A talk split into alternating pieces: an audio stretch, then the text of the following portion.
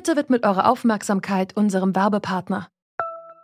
Die Suche nach geeigneten Mitarbeitenden kann viel Zeit in Anspruch nehmen, muss sie aber nicht unbedingt, denn man kann sich helfen lassen.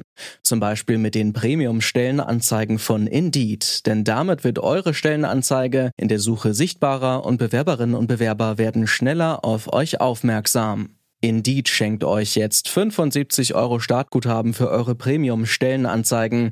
Klickt dazu auf den Link in den Show Notes. Es gelten die AGB.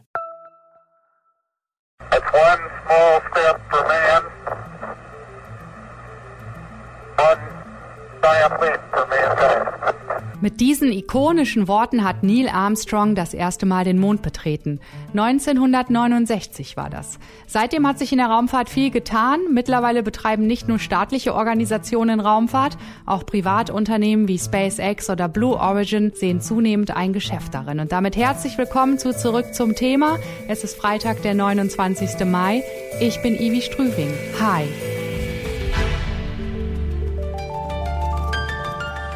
Zurück zum Thema. Was diese Kommerzialisierung für die Zukunft der Raumfahrt bedeutet, das besprechen wir gleich in unserem täglichen Podcast nach einem kurzen Spot. Bitte widmen Sie Ihre Aufmerksamkeit unserem Werbepartner.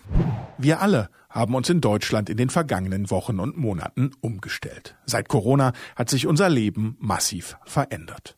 Was jedoch bei all dem Fokus auf unseren eigenen Alltag manchmal vergessen wird, ist die Situation der Menschen in Krisengebieten auf der ganzen Welt. Denn natürlich bedroht das Coronavirus auch diese Menschen. Die Aktion Deutschland hilft, ein Bündnis aus 23 deutschen Hilfsorganisationen, sammelt deshalb Geld für die humanitäre Hilfe in Krisensituationen. Informationen und die Bankverbindung für Spenden findet ihr auf der Webseite aktion-deutschland-hilft.de. Am 30. Mai soll in Kooperation mit der NASA die erste bemannte SpaceX-Rakete starten. Sie soll zwei Astronauten sowie Ausrüstung zur ISS befördern. Das Ganze ist ein großer Schritt für SpaceX, dem Weltraumprojekt von Milliardär Elon Musk. Läuft alles glatt, bedeutet das, dass seine Technik ausgereift ist, um Menschen ins All zu bringen. Damit steht ihm die Möglichkeit offen, nicht nur NASA-Astronauten, sondern auch zahlende Kundschaft ins All zu befördern. Allerdings hat nicht nur SpaceX Ambitionen, das All finanziell für sich nutzbar zu machen. Auch andere Startups wie Blue Origin von Amazon-Gründer Jeff Bezos verfolgen ähnliche Ziele. Wie weit wir jetzt von einer kommerziellen Nutzung der Raumfahrt entfernt sind, habe ich Johannes Weppler vom Deutschen Zentrum für Luft- und Raumfahrt gefragt. Ja, das ist auf jeden Fall ein sehr großer Schritt dorthin. Das ist, Ganze ist ja jetzt erstmal ein Testflug. Wenn der erfolgreich verläuft, sollen danach die operationellen äh, Flüge zur internationalen Raumstation stattfinden. Und ich kann mir gut vorstellen, wenn davon eins, zwei Flüge erfolgreich verlaufen sind, dann ist auch das Vertrauen äh, von potenziellen Kunden so groß, dass die auch Flüge äh, bei SpaceX zum Beispiel buchen könnten. Welche Chancen bzw. Vorteile bietet es denn für die Erforschung des Weltalls, wenn jetzt auch private Unternehmen an der Raumfahrt beteiligt sind? Meistens ist es ja so, je mehr Anbieter man hat, äh, desto eher sinken die Preise. Und wenn die Preise sinken, werden mehr Flüge möglich. Äh, man kann mehr Leuten äh, dieses Erlebnis einer Weltraumreise ermöglichen. Und das sind natürlich Perspektiven, die auch sehr nützlich für uns sein werden. Inwiefern wird das dann nützlich sein? Also was bringt das, dass noch mehr Menschen jetzt auch privat ins All fliegen? Ja, das eine ähm, ist natürlich, dass vielleicht auch mehr Firmen Interesse daran zeigen, äh, Forschung im All äh, selber zu betreiben, um Produkte zu entwickeln, um äh, zum Beispiel Medikamente ähm, weiterzuentwickeln oder ein Thema ist äh, die Produktion von Glasfaserkabeln im All. Und äh, da ist natürlich der hohe Preis, Sachen ins All zu bringen, bisher immer der große Stolperstein gewesen. Und wenn der Preis da weiter sinkt, äh, dann ist das natürlich für diese Firmen attraktiver. Und dadurch würde auch mehr Geld in die Raumfahrt insgesamt kommen und es müsste nicht immer alles mehr staatlich äh, finanziert werden. Und birgt eine solche Kommerzialisierung und damit auch eine Zunahme von Raumverkehr denn auch Risiken? Also für die Wissenschaft sagen Sie, ist es von Vorteil, man kann da sehr gut Dinge erforschen, die man auf der Erde so nicht erforschen kann. Aber gibt es da auch Risiken, wenn der Raumverkehr zunimmt? Ja, das ist eigentlich, äh, kann man so sagen, wie mit allem Verkehr Je mehr Verkehr sie haben, desto höher ist natürlich die, das Risiko, dass irgendwas äh, passiert. Äh, das ist einfach ein, ein Ding der Statistik. Es ist natürlich so, dass äh, wenn in der Raumfahrt was passiert, es äh, sehr schnell äh, dann auch tödlich ausgehen kann. Wenn so etwas passiert, ist die Frage, welche Auswirkungen das auf auch staatliche Raumfahrtprogramme hätte. Und äh, die andere Sache ist natürlich, je mehr Verkehr es im All gibt, desto mehr Weltraumschrott gibt es auch. Und äh, das ist auch ein Thema, was immer weiter anwächst, wo wir auch ein Auge darauf haben müssen, dass das nicht überhand nimmt.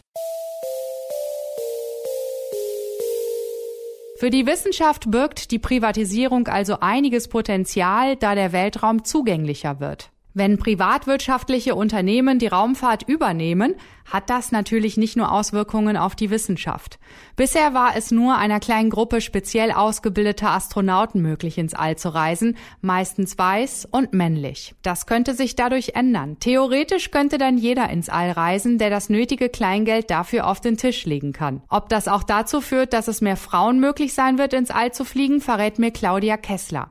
Sie ist Gründerin der Initiative Die Astronautin, die sich für mehr Geschlechtergerechtigkeit in der Raumfahrt einsetzt ja, dann steigen ja die Chancen insgesamt der Menschen, die ins Weltall fliegen können und, und werden und natürlich auch die der Frauen. Ihr Ziel ist es ja, bis 2021 eine deutsche Frau zur ISS zu bringen. Und dafür stehen Sie in Kontakt mit Unternehmen, zum Beispiel SpaceX oder Boeing. Und das Training Ihrer Astronautin wird durch Exim Space organisiert. Wieso ging das nicht bei der NASA oder bei der ESA? NASA und ESA sind ja äh, staatliche Raumfahrtagenturen. Dort kann man nicht einfach einen Flug ins All buchen, mhm. sondern das geht nur über Privatfirmen. Jetzt wird ja SpaceX starten am Samstag und dann hoffentlich auch gut gehen und dann werden eben über SpaceX kommerzielle Flugmöglichkeiten zur ISS äh, auch kaufbar sein.